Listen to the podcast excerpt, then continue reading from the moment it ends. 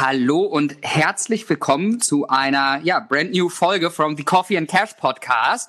Der Podcast, der sich sozusagen gemeinschaftlich, also ihr alle zusammen und wir verschrieben haben, dem Erfolg auf der Spur zu sein, unsere gemeinsamen Gehirne abzudaten von 1.0 auf 2.0. Der moderne Homo sapiens, so to say. Und ähm, heute mit einem richtig niceen Thema mal wieder. Liebe Jenny, was ist das Thema?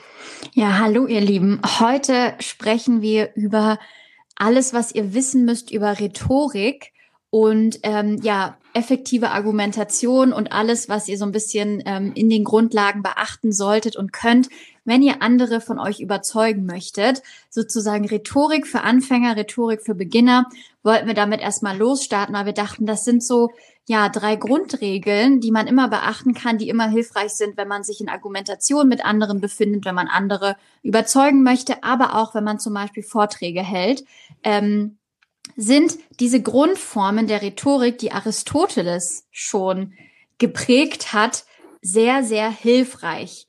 Das sind, was sind denn die drei Regeln der Rhetorik? Ja, also nach Aristoteles sind die drei Regeln Ethos, Pathos und Logos. Das heißt, wir gehen sozusagen einmal ähm, also sozusagen in die, also der Ethos ist das, wer und wie du bist, also was sozusagen alles umherum das Charakter eines Menschen abbildet. Pathos ist alles Emotionale, also alles, was Leute bewegt. Und Logos sind die Fakten, also das Fachliche dahinter, um das kurz einmal ja auf den Punkt zu bringen. Genau, und ähm, was eben Aristoteles sozusagen damit ja ausdrücken wollte, ist, dass wenn du dich diesen drei Grundlagen bedienst in einem Vortrag, in einer Argumentation oder auch in einem Streit, dann macht es das sehr viel leichter, den Gegenüber zu überzeugen. Und in dieses Thema wollen wir heute einfach mal reinsteigen. Vorher noch mal ganz kurz die Frage an dich, Dustin. Glaubst du, dass du ähm, diese Grundregeln intuitiv beherrschst, weil du ein Mensch bist, der ja andere sehr gut von sich überzeugen kann? Oder war das auch etwas, wo du sagst, also wenn du jetzt in einer Argumentation oder in einem Streit bist oder auch in einer Verhandlung, machst du dir ganz genau irgendwelche bestimmten Regeln klar oder machst du das eher intuitiv? Sehr gute Frage. Ich glaube tatsächlich, gibt es immer so ähm, Skills, die, die jeder Mensch hat. Und ich glaube, du hast eine genetische Grundtendenz für alles. Also manche sind vielleicht gute Redner, weil sie eine gute Rechtsge Rechtshirnaktivität haben. Manche sind vielleicht gut, äh, gute Excel-Helden, weil sie das sequenzielle Denken durch Linkshirnaktivitäten äh, super drauf haben. Ne? Also was genetisch sozusagen welche Gehirnhälfte bei dir stärker ist. Ich glaube aber auch, dass jeder, der ein genetisch gegebenes Talent zu einer Sache hat, das auch ausbauen muss. Und was will ich damit sagen? Ich habe sehr viel Freude am Reden und ich mag Sprache. Darum haben, haben wir auch einen Podcast.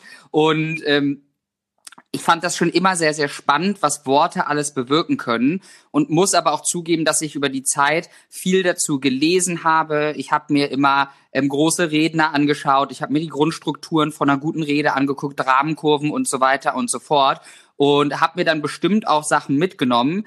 Teilweise habe ich früher auch bewusst darauf geachtet, aber irgendwann, so wie es ja mit Gewohnheitsbildung ist, wie wir es auch in anderen Podcast-Folgen hat, geht es sozusagen irgendwann ins Unbewusste über. Und ähm, vermutlich baue ich ein paar Sachen ein, in dem, wenn ich jetzt argumentiere oder mit Leuten spreche, aber gar nicht mehr so krass, dass ich darauf achte, ne, dass wenn ich jetzt sage, hey, wenn ich in einem Streitgespräch bin oder in einer Verhandlung oder irgendwas, dass ich bewusst sage, okay, ich achte jetzt darauf, dass dieses Element kommt und jetzt ist der retardierende Moment der Dramenkurve und jetzt ist das, sondern dass es so eine Natürlichkeit und Authentizität irgendwann mitkommt. Aber dafür muss man es, glaube ich, im ersten Schritt immer üben. Wie ist bei dir? Ich glaube, ähm, das ist ein richtig guter Punkt. Also, dass man wirklich sagt, okay, ich schaue mir mal an, was sind so die Grundlagen von Überzeugungsarbeit, von Rhetorik, wie kann ich effektiv ähm, kommunizieren? Ich meine, ich habe den ganzen Bums studiert. Ich muss es wissen. ähm, aber mach's mittlerweile. Also bei mir ist das wahrscheinlich auch so in, ins Fleisch und Blut übergegangen.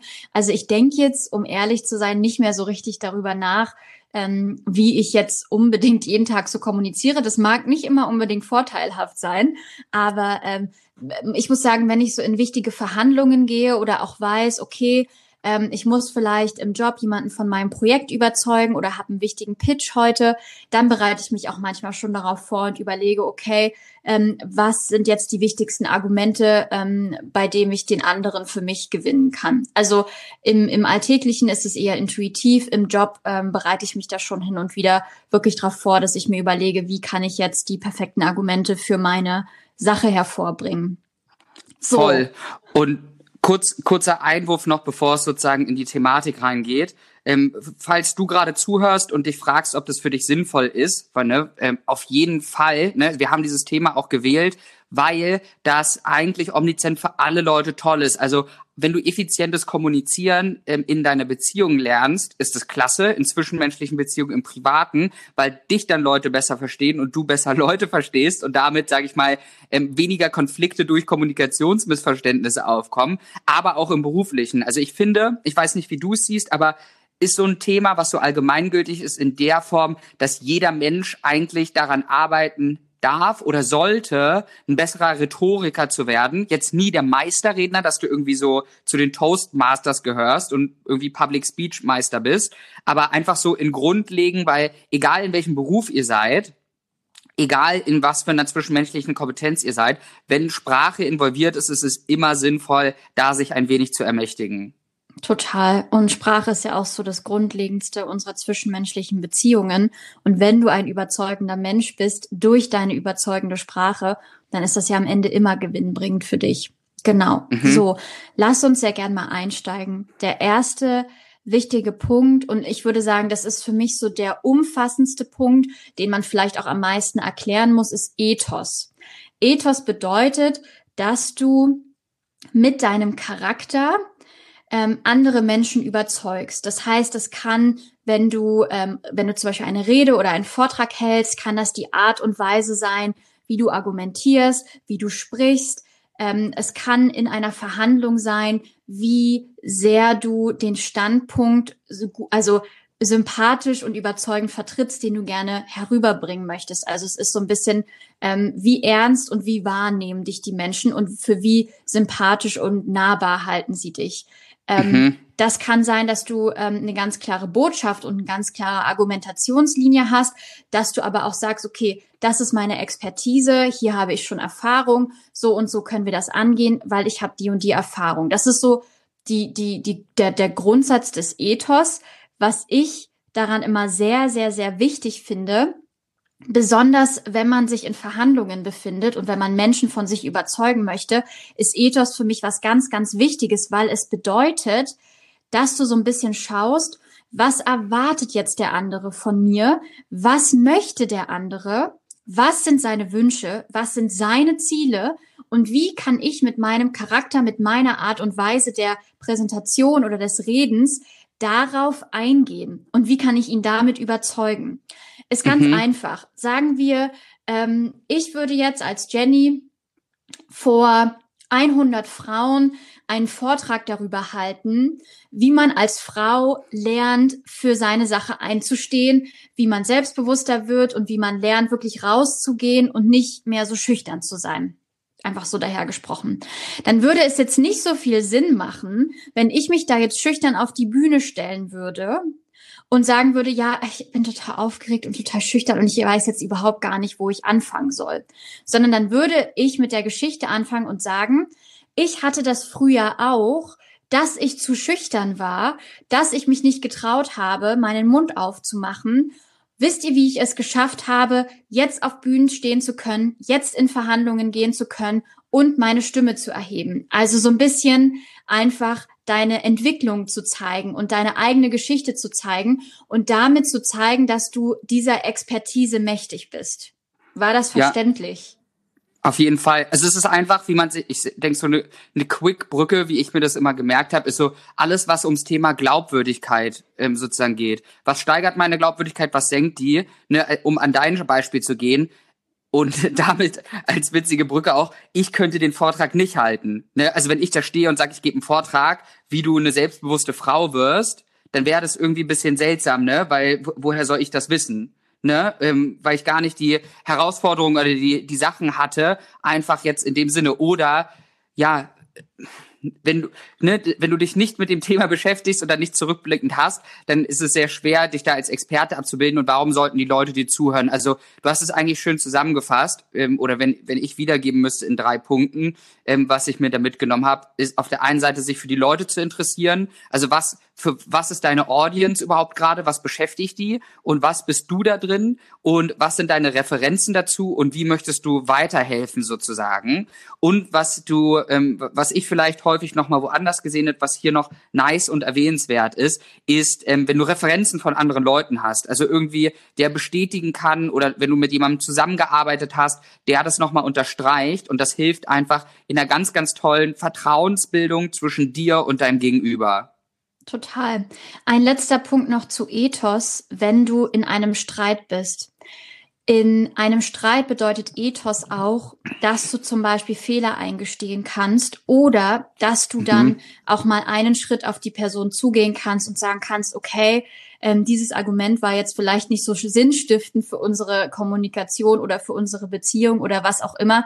Das heißt, Ethos bedeutet im Grunde auch, ähm, Aristoteles hat es Tugend und Tugendhaftigkeit genannt, aber ähm, dass du einfach ein Mensch mit Moral, mit einem Moralgerüst bist und dass du auch äh, basierend auf deinen Moralvorstellungen handelst, nochmal so, um das große Ganze ähm, zu beleuchten. Mhm. So, das war nur noch so, was ich sage, okay, es ist auch wichtig, nicht nur überzeugend mit seinen Argumenten zu sein, sondern auch immer zu schauen, wann ähm, wann habe ich vielleicht mal einen Fehler gemacht und den auch einzugestehen und oder auch mal einzugestehen, wenn ein Argument vielleicht nicht so geil war und zu sagen, okay, das war jetzt nicht so der, der Hammer ähm, und zu sagen, ja, du hast recht, aber lass uns doch mal schauen, wie wir trotzdem eine gemeinsame Lösung finden.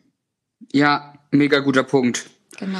So zum nice. nächsten genauso für mich wichtigen, für mich ähm, für mich persönlich etwas, was ich intuitiv in mir habe, Lieber Dustin, dreimal kannst du raten. Ähm, tja, schwer jetzt. Vielleicht ist es Pathos, der bewegende Moment. Also alles, was emotionale, emotionale Geschichten sind, Emotionen und ja, ich sag mal, die Sachen schön parfümieren. Ach, schön. Ja, das heißt, im Grunde, ähm, wenn du jemanden überzeugen möchtest, dann heißt es ja immer so, brauchst du irgendwie gute rationale Argumente. Aber wir alle sind Wesen und Menschen, die fühlen, die Emotionen haben, die äh, geliebt werden wollen, die Anerkennung brauchen. Das heißt, alles, was uns berührt, ähm, positiv oder negativ, ähm, kann auch dazu führen, dass es uns überzeugt, wenn es gut gemacht ist. Also wenn es jetzt nicht zu mhm. cheesy ist oder wenn es jetzt nicht zu schlecht gemacht ist, äh, dann bedeutet das, dass wenn du ähm, Emotionen in den anderen Menschen wächst, dass du damit deine Argumente äh, besser herüberbringen kannst. Und das sind, was meinst du denn, wie kann man denn Emotionen wecken? Wie würdest du das machen? Ich muss sagen, das schönste Beispiel und damit auch mal wieder einer der vielseits beliebten ähm, Coffee and Cash Buchtipps, ähm, unsere kreative Zukunft von Daniel H. Pink oder Daniel Harping, wenn ich schon mal Deutsch angefangen habe. Ähm, und das ist, ähm, da gibt's auch einen sehr, sehr schönen Teil über, warum Sprache und Rhetorik wichtig ist, gerade in unserer modernen Zeit. Und worauf ich hinaus möchte, ähm, ist es Geschichten erzählen.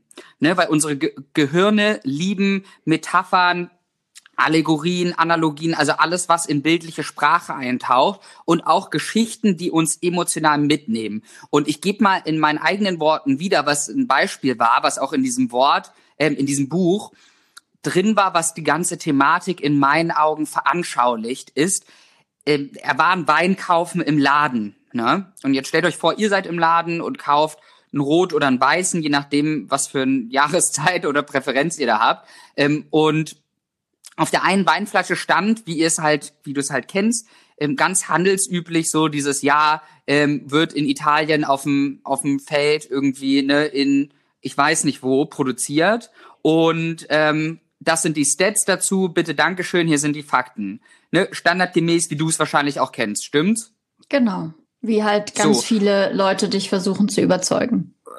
Eben. Und auf der anderen Weinflasche stand, ähm, hallo, grüß dich ähm, wir sind zwei Brüder, die diesen Wein selbst bei uns zu Hause in unserer Heimatstadt in Italien gemacht haben. Das Rezept haben wir damals von unserer Oma übernommen, die uns dafür eingeführt hat, wie man die Trauben richtig erntet, wie man es zubereitet, wie das fermentiert wird, etc. pp. Ähm, leider hat sie während ihrer Zeit, wo es ein Familienunternehmen war, ist sie sozusagen an einer Krankheit ähm, zum Erliegen gekommen und wir wollen sozusagen dieses Vermächtnis jetzt weitersetzen. Und ähm, weil uns das wichtig ist und ähm, diese Krankheit unterstützt werden soll, weil das nicht so stark erforscht ist, ist zu jeder verkauften Flasche spenden wir eine ein Dollar oder ein Euro an eine Organisation, die das macht, um das weiterzuführen und genau diese Liebe und Qualität, wie es damals wir gemeinsam mit unserer Oma gemacht haben, in jeder Flasche zu verewigen. Vielen Dank, wenn du dich für unser Produkt entscheidest.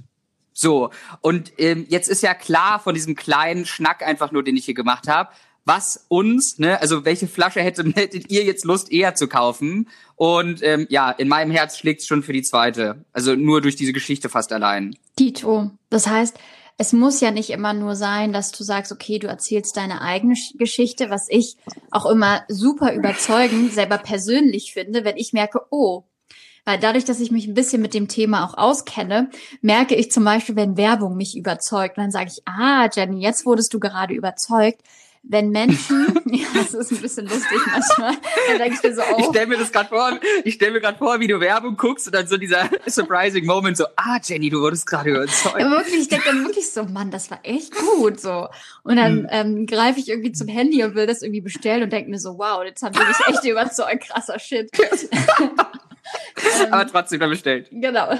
Ähm, wenn sie wenn sie in dir Geschichten hervorrufen, ähm, die so eine Gemeinsamkeit schaffen. Ähm, gehen wir nochmal vielleicht zurück, zum Beispiel in meinen Vortrag, wenn ich Frauen beibringen möchte, wie sie ihre Stimme erheben können, wie sie selbstbewusster werden, dann, ähm, dann könnte man so eine gemeinsame Basis schaffen, indem ich zum Beispiel sagen könnte, hey, kannst du dich auch noch an die Zeit in der Schule erinnern, wo du das und das und das erlebt hast, wo du dich nicht getraut hast, dich zu melden, weil du wusstest es eigentlich, aber dann war immer dieser eine Mitschüler von dir, der irgendwie immer die große Klappe hatte, der immer outgoing war und dann saßt du da und hast gedacht so, boah, ich habe mich echt nicht getraut, jetzt irgendwas zu sagen und hast deswegen irgendwie schlechte Noten bekommen oder whatever. Das heißt, dass man mhm. versucht, ähm, so die Geschichte, die man selber zu erzählen hat, auch auf das Publikum zu übertragen und zu sagen, man nimmt jetzt eine relativ ja, breit gestreute Geschichte von Dingen, die wahrscheinlich jeder irgendwie schon mal erlebt hat und erzählt das so ein bisschen als Geschichte und sagt so, kannst du dich auch noch an diesen Moment erinnern?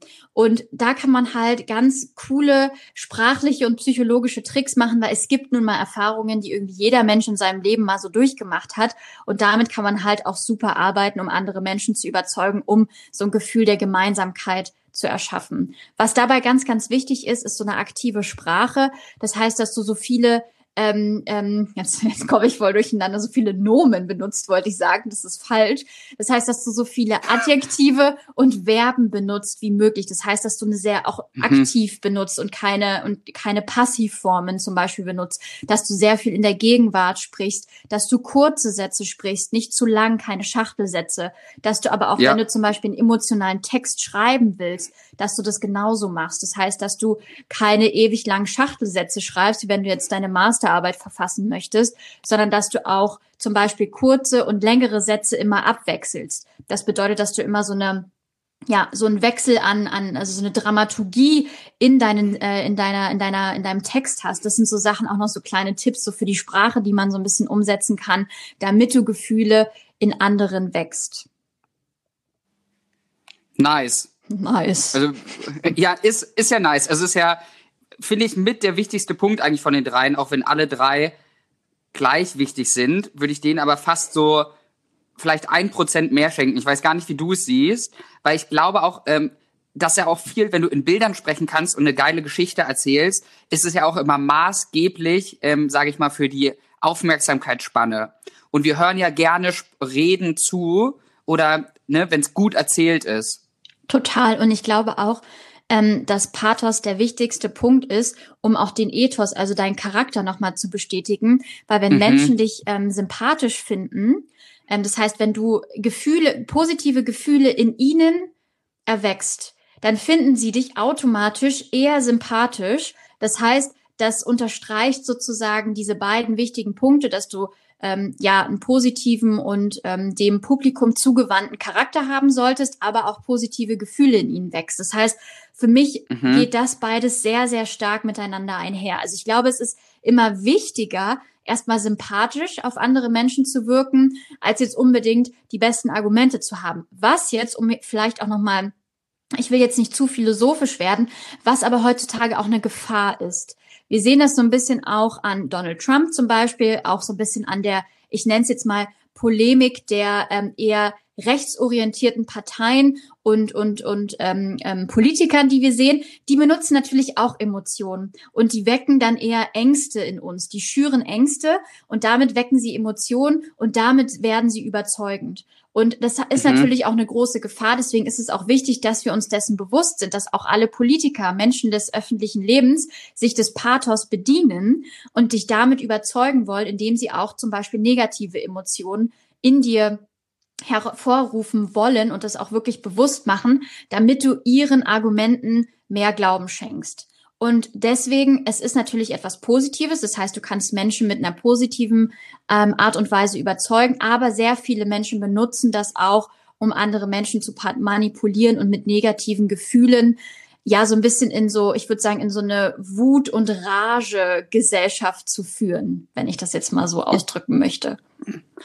Ja, oder also ich meine, einfachstes Bild ist immer, vor noch 30 oder 40 Jahren gab es ja auch Werbekampagnen oder sowas, was ja da auch ein ganz großer Diener dessen ist, wo man es auch mal nimmt, wo irgendwelche Ärzte Werbung gemacht haben und gesagt haben, Rauchen wäre super gesund. Wenn du Kopfschmerzen hast, rauch eine. Wenn du irgendwie Husten hast, rauch halt eine. Wenn du zu gestresst bist, musst du nur eine rauchen. Ne? Camel hat irgendwie mal vor 40 Jahren eine Werbekampagne gemacht, wo gesagt hat, irgendwie Camel ist die Marke, die von den meisten Ärzten geraucht wird. Und dann war da ein Arzt im Interview, der dir seine Geschichte erzählt hat, wie er durch Rauchen besserer Arzt wurde. Ne? Und es ist ja jetzt 30, 40 Jahre später fassen wir uns am Kopf und denken sich so, okay, wie kann, was? Also, ne, das ist so, was war denn da los? Ja. Aber ähm, am, am Ende des Tages ist es ein unfassbar cooler Beweis, wie Sprache und vor allem auch der Pathos, äh, ja, genau, Pathos dahinterher, ähm, die Leute durch Emotionalität und ne, du hast da alles dabei. Pathos, eine coole Geschichte, irgendein Arzt, der was erzählt, Ethos hast du dabei, er hat eine Referenz, er ist Arzt, der muss sich ja mit der Gesundheit der Leute auskennen, ne? Und dann kommen noch ein paar Fakten, die dir nachweisen, wie angeblich dein Husten dadurch reduziert wird. Und bam, ist es geglaubt. Ja, und schon ist es in deinem Gehirn drin und du denkst, also wenn ich das nächste Mal gestresst bin, dann rauche ich erstmal eine. Genau. genau. So. Und der dritte und letzte Punkt ist Logos.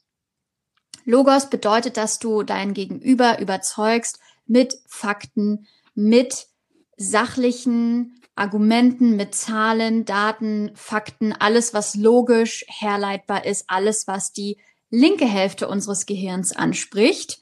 Und das ist natürlich extrem wichtig, weil du auch immer einen Beweis dafür brauchst, was du gerade so von dir gibst. Also wenn ich jetzt sage, ähm, die Hälfte aller Mädchen fühlen sich in der Schule nicht ausreichend gewertschätzt und deswegen bleiben sie ihr Leben lang schüchtern. Wenn ich das jetzt einfach so raushaue, ohne dass es dafür eine wissenschaftliche Basis gibt, dann ist das richtig großer Schmarrn und Unsinn und dann solltest du das nicht glauben. Das heißt, es ist schon auch wichtig, dass alles, was wir sagen, kommunizieren, worüber wir uns streiten, auch Hand und Fuß hat und mit Zahlen und logischen äh, Fakten und Argumenten belegbar ist. Weil sonst ähm, Sonst hat die Wissenschaft ja auch keine ähm, Legitimation mehr. Und es ist halt auch super wichtig und wo wir gerade auch so ein bisschen auf die positiven Beispiele ähm, zurückverfolgen wollen, glaube ich, ist es immer super, ähm, wenn du so eine Kombination hast, wenn du dir zum Beispiel am Anfang überlegst, was sind jetzt meine drei logischen auf Zahlen, Fakten, Daten basierenden Argumente, die ich unbedingt mit in das Gespräch einbringen muss oder die ich unbedingt in meinem Vortrag mit drin haben muss, dann glaube ich, fährst du immer auf der sicheren Seite, oder? Ja, also ich bin da der, der, also mit der größte Freund von, weil ich sag mal, das ist auch, also Logos ist wichtig, um dir euch Sicherheit zu bilden, ne? Weil wenn ich jetzt sage, ähnlich wie du es gesagt hast, ich habe eine Präsentation oder ich pitch eine Idee und sage, viele Leute finden meine Produktidee gut. So. Und jetzt ist ja die Wahrscheinlichkeit sehr hoch, dass einer sitzt und sagt, bitteschön, was sind denn viele Leute? Also, ne, das ist ja so eine Wischiwaschi-Aussage. Wenn ich aber sage, von 500 befragten Leuten haben 420 gesagt, sie finden's Hammer. 50 haben gesagt, ähm, würden sie auf jeden Fall kaufen, aber sind sich nicht sicher und nur 30 haben gemeint, würden sie niemals kaufen, dann lässt das jetzt keine Fragen offen, ne? Also und so. Und wenn ich jetzt richtig gut bin und das ist auch noch ein geiler Punkt für Logos, lasse ich einen Experten bestätigen, was ich gesagt habe. Also wenn ich jetzt das Bild von eben aufgreife, ich habe diese Produktidee gemacht, dann habe ich sage ich und Produktforscher XY hat mir noch einen kleinen Report dazu geschrieben, warum ähm, diese 420 Leute das richtig richtig geil fanden. So, und dann habe ich das hergeleitet und alle Leute nicken und wir haben, wie du es gesagt hast, die logische linke Gehirnhälfte. Die Mark feiert gerade ein Fest und sagt, okay, es hat keine Logiklücken, das ergibt Sinn und ähm, die Person weiß, wovon sie spricht. Und ich, was ich cool finde, als kurzer, als kurzer Edit dazu, ihr habt jetzt bestimmt gemerkt, wie sich alle Sachen so ein bisschen die Hand geben. Weil ein guter Logos unterstreicht auch einen guten Ethos und genauso andersrum. Ne? Es, wenn du logisch argumentierst, hat es auch den ersten Punkt, warum du bist, wer du bist und wie du bist, unterstrichen, wenn du das auch gut und faktisch argumentieren kannst. Voll, tausend Prozent. Ähm, was ich, glaube ich, noch finde, was super wichtig ist beim Punkt Logos, gerade wenn du dich auf etwas vorbereitest, versuch immer ähm, dir zu überlegen, welche Argumente könnte mein Gegner jetzt auspacken. Das heißt, zu mhm. Logos bedeutet auch, dass du dich gut vorbereitest. Dass du schon mal, Voll. Ähm, ähm, dass du schon mal schaust, was könnte der, was würde der Teufel mich jetzt fragen, wenn ich diese Präsentation halten würde oder wenn ich dieses Argument, äh, dieses Argument bringen würde. Was würde jetzt mhm. ein Mensch dich fragen, der dich widerlegen wollen würde? Und dann bereitest du dich schon mal auf, ähm, ich nenne es so, The Devil's Advocate Fragen vor und überlegst dir schon mal, wenn mich jetzt jemand widerlegen möchte, was würde der mich fragen? Das ist etwas, mhm. was für mich super wichtig ist, weil so gehst du niemals unvorbereitet in Präsentationen oder in Argumentationen, in Streitigkeiten oder aber auch in Verhandlungen, zum Beispiel Gehaltsverhandlungen oder wenn du irgendwelche Projekte vorstellst gehst du nie unvorbereitet rein. Und das ist für mich ein ganz, ganz großer Punkt des Logos. Das heißt, nicht nur die Fakten deiner Präsentation vorzubereiten, sondern dir auch schon mal zu überlegen, wie kannst du die Gegenargumente, die Argumente deiner gegnerischen Seite widerlegen. Ja, richtig geil. Ich finde, werde ich mir merken, habe ich sogar vorhin, ich habe mir immer gesagt, so was kann im schlimmsten Fall passieren. Ähm, aber was ich ja noch viel geiler finde, ist, was würde der Teufel mich jetzt fragen? Das ist ja so eine geile, geile Aussage. Das habe ich ähm, mal auf die schmerzhafte Art und Weise gelernt in meinem ersten Job nach dem Studium. Ähm, und das hat mir meine damalige Chefin beigebracht, der ich sehr, sehr dafür danke. Die war nämlich immer so. Die hat immer gesagt, okay, wir besprechen dieses Projekt jetzt in unserem Team und ich stelle euch, also sagen wir, wir müssen jetzt oder wir wollen dieses Projekt jetzt dem Vorstand vorstellen und wollen das Pro Projekt pitchen. Dann setze mhm. ich mich jetzt hin im Teammeeting und stelle jetzt die Fragen des Teufels, sagen wir jetzt einfach mal, der, sagen, stelle jetzt die Fragen, die der Vorstand hätte.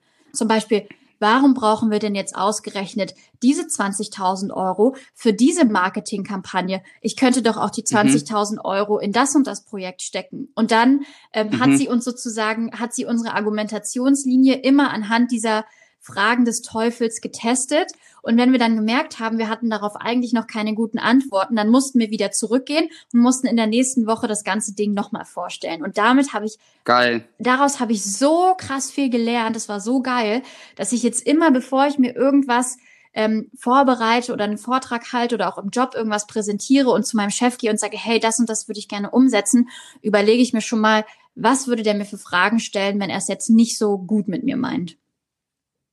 Ja, finde ich richtig geil. Ich, das lässt sich noch mal besser merken, weil ich habe vorher mir immer den Kopf eingetrichtert. Ähm, für das beste Aussehen sozusagen, also ich kämpfe für das beste Ergebnisse, bin aber auch immer auf das Schlimmste vorbereitet. Ja. Ne? Also ja. für beide Sachen agieren, das macht ja einen guten, einen guten, ja, Performer oder einen guten Leader auch am Ende des Tages aus, dass du immer beide Seiten im Blick hast.